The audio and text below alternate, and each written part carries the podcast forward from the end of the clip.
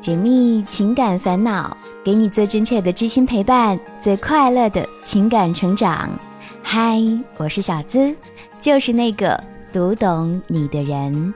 这里是每周一晚为你送出的《我知你心》。收听节目时，可以点击播放页面的订阅按钮，打开微信，直接搜索“小资我知你心”。可以查看到本期文稿以及你想要的节目配乐，或是新浪微博直接艾特小资我知你心来跟我近距离互动吧。我们生活中有很多人，他们并没有选择在恋爱中成长，而是直接在婚姻中试错。今天的故事主人公小新就给我们讲述了一个这样的故事。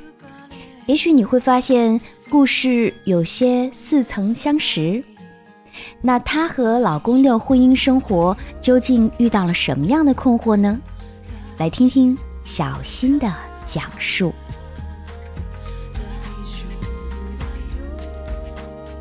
小资你好，这段时间听到你的节目，瞬间就爱上了你的声音，每晚都要听你的节目入睡，加入了思密达会员。也纠结了好久，终于决定把我的这段故事跟你倾诉倾诉了，希望能得到你的帮助。我是湖南的，我老公是江西的，我们谈恋爱谈了三年，现在结婚七年了。难道真的有七年之痒的说法吗？谈恋爱的时候是他先追的我，那时我十八岁。他十九岁，我们两个都在一个地方上班，因为我们不是一个省的，老家隔得比较远，所以我们家里没有一个人同意我跟他谈恋爱。当时我也一直没有正式的接受他。再后来，因为来自家庭的阻力太大，他都要打算放弃了。就在他准备放弃的时候，我还是义无反顾的成了他的女朋友。就这样，我们谈了三年恋爱。第三年的时候，他带我回了他的家乡，办了简单的一桌酒席，就算我们结婚了。结婚的时候，我家里没有一个人来参加。虽然当时我也觉得很失落，但是想到我能嫁给他，我也觉得很值得。后来结婚以后，我自己一直都在很努力的跟我爸妈沟通。虽然他们很伤心，可我已经把自己这样嫁了，他们也就不计较了，只希望我过得好。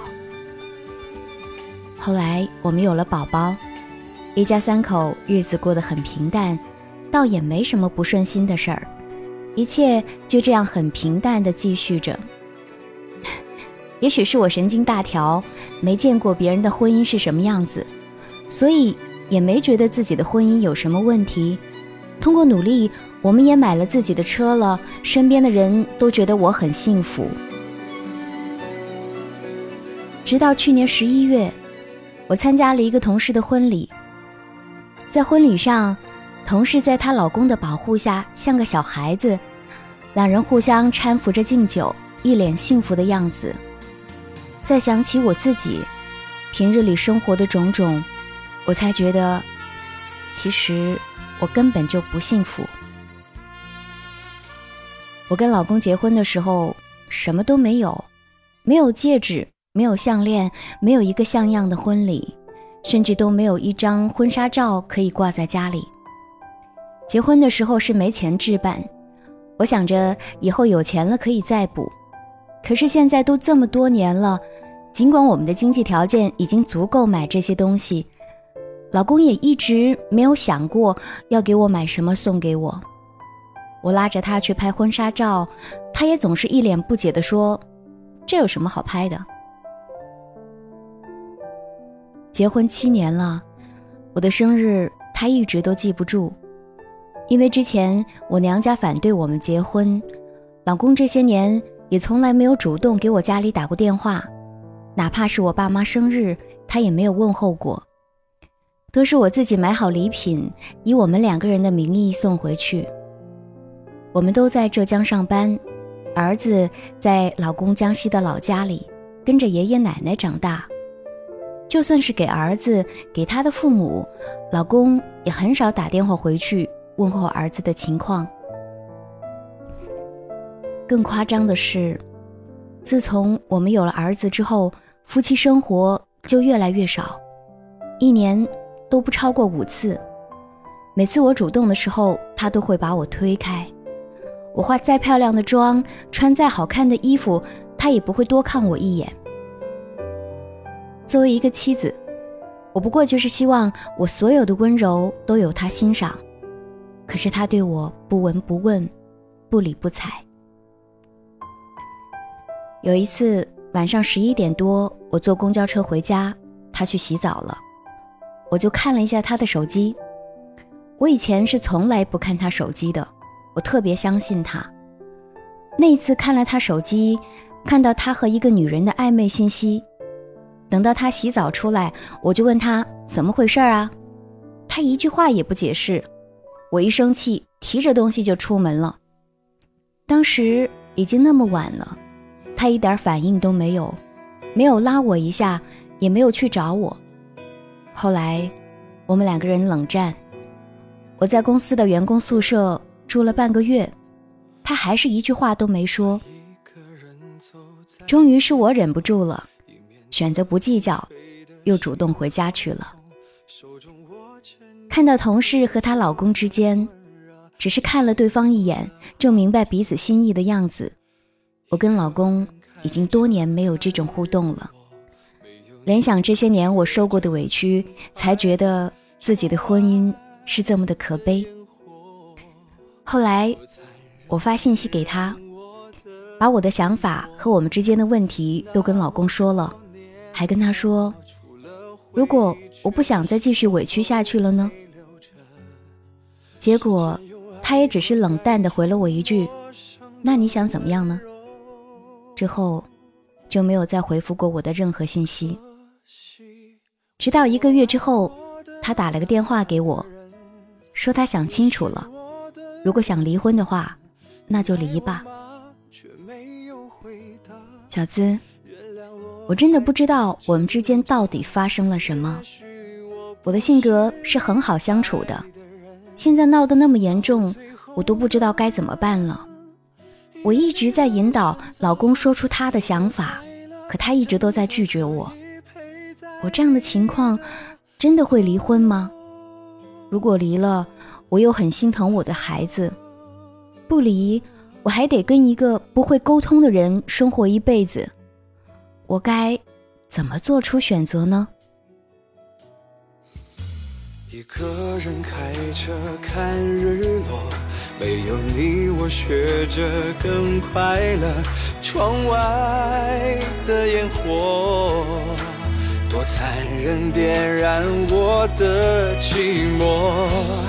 那么多年的我，除了回忆，却什么都没留着。时间用爱灌溉出陌生的温柔，可惜我爱过的那个人不是我的人。你爱我吗？回答。原谅我还在。你现在收听到的是《我知你心》。喜欢小资的节目，记得点击播放页面的订阅按钮。喜欢节目，也可以把节目分享出去。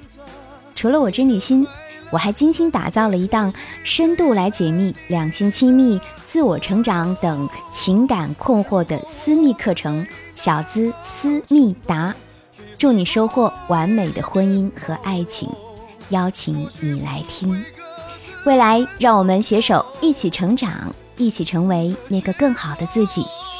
现在可以点击我是小资的主页头像，加入喜马拉雅我的 VIP 专属会员，即刻收听私密课程。有任何情感困惑，你还可以在喜马拉雅收听页面来点击你问我答，或者在收听页面的右下角，你会发现有三个黑点儿或者是黑杠。还特别赠送给专属会员一个福利。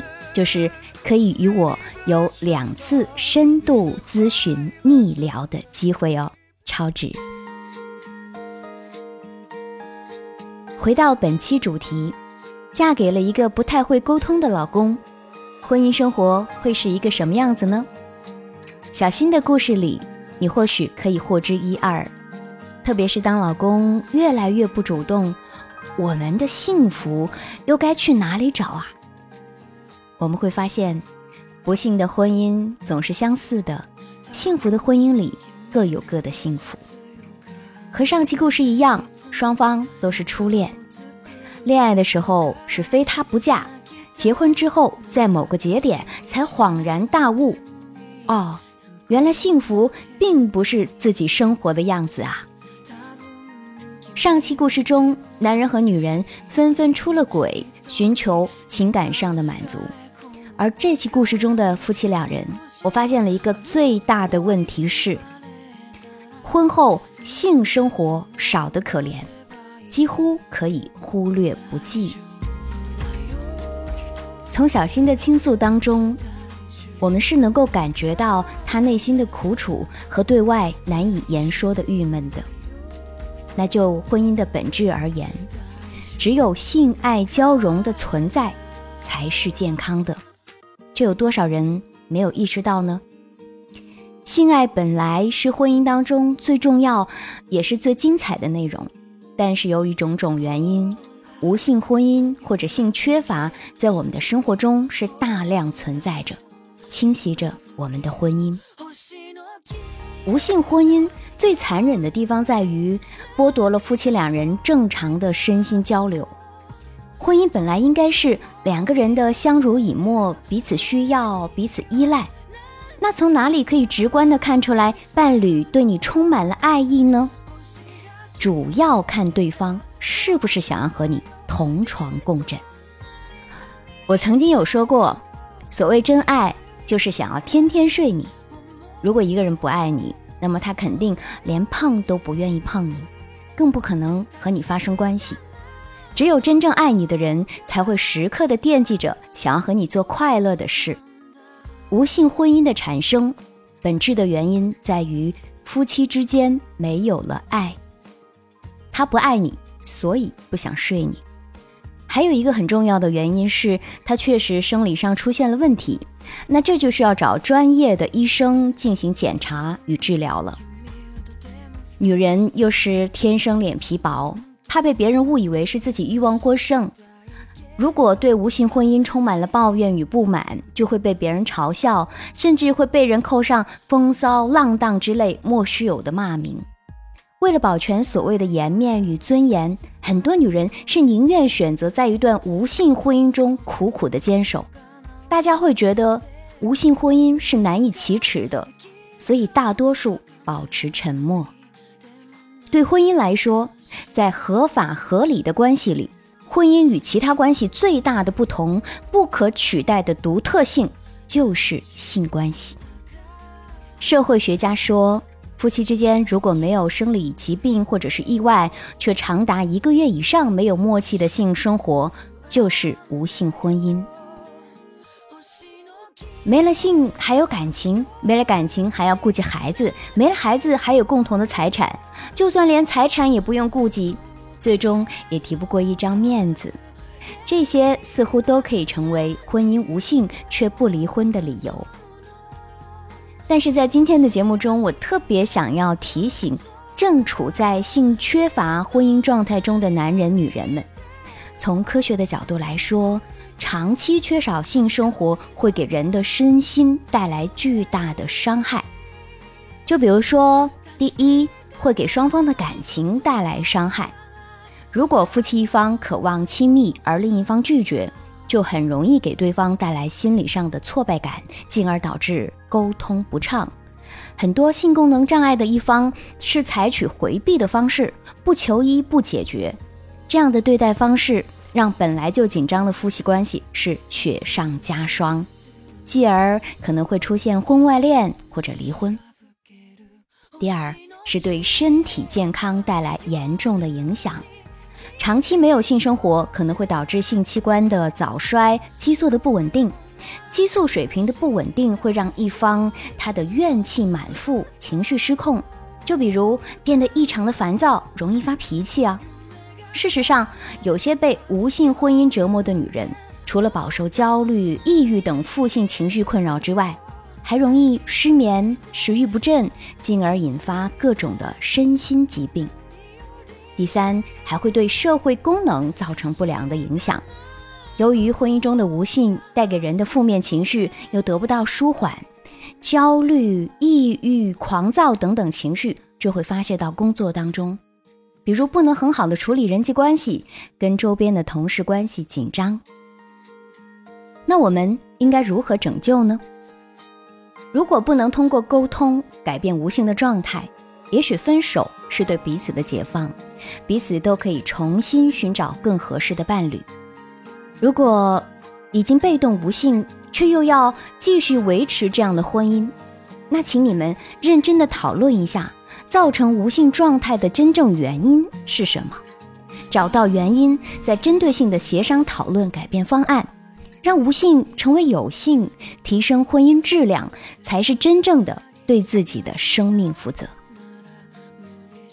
如果深陷于工作中让你感到焦虑，没有了兴致，那不妨就给自己和伴侣放个假，像是每年安排一次蜜月呀，在旅行当中。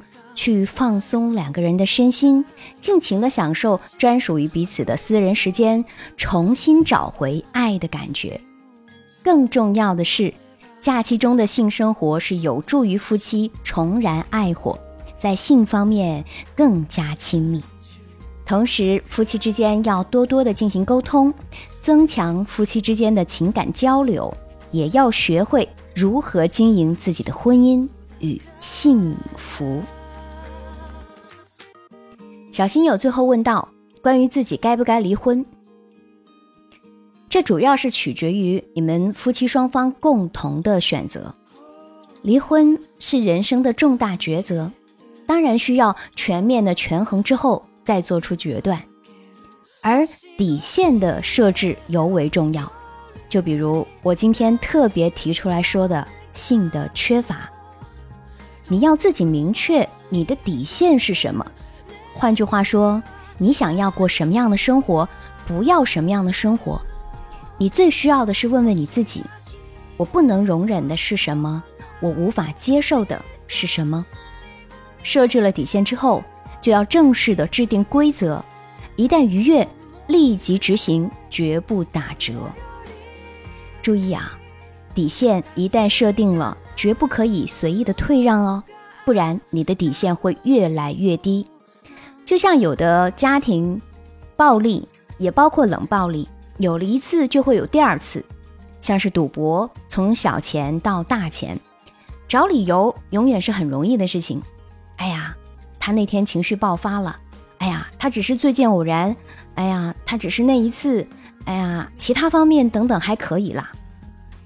凡此种种，都是给自己找的理由和借口。设置底线，就是让自己止损。逼迫自己考虑后路，逼迫自己不再逃避，设置底线是对你自己负责。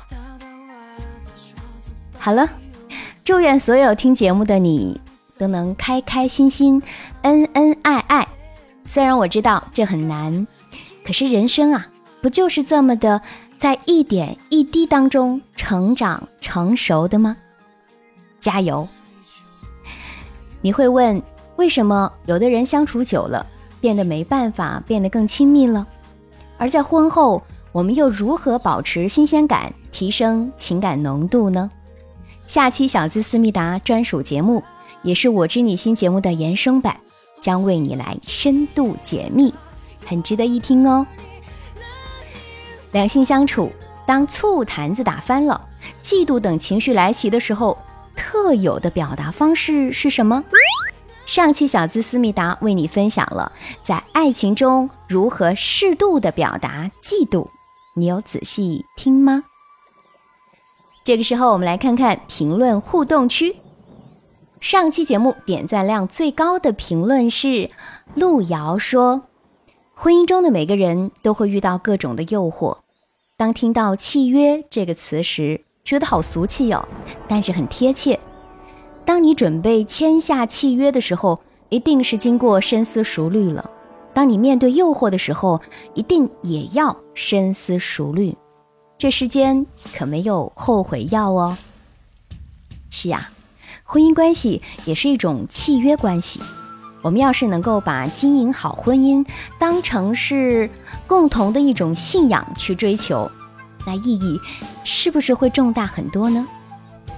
匡文和小几儿的评论同样精彩。同时，感谢上期节目给小资打赏的所有小伙伴们。小怪兽在洗碗，谢谢你。路遥、Z 轩、坏男孩阿南、二十四重人格。匡文，A B B Y，顾朽，陈俊，安德兴，还有默默鱼，谢谢各位，你们的打赏也是对小资节目的最高认可，么么哒！也感谢每位听众的收听、点赞和评论。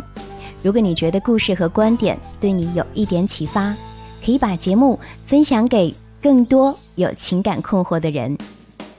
欢迎你在节目评论区留言盖楼。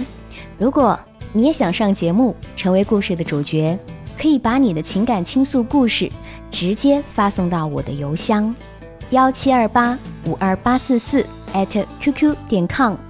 想要节目背景音乐，查看本期文稿，收听我的更多节目，都可以关注小资的微信公众号，搜索“小资我知你心”。姿态万千的姿，和我近距离互动，可以在新浪微博同样搜索“小资我知你心”，解密情感烦恼，给你最真切的知心陪伴，最快乐的情感成长。我是小资，就是那个读懂你的人。下期节目，我们再会。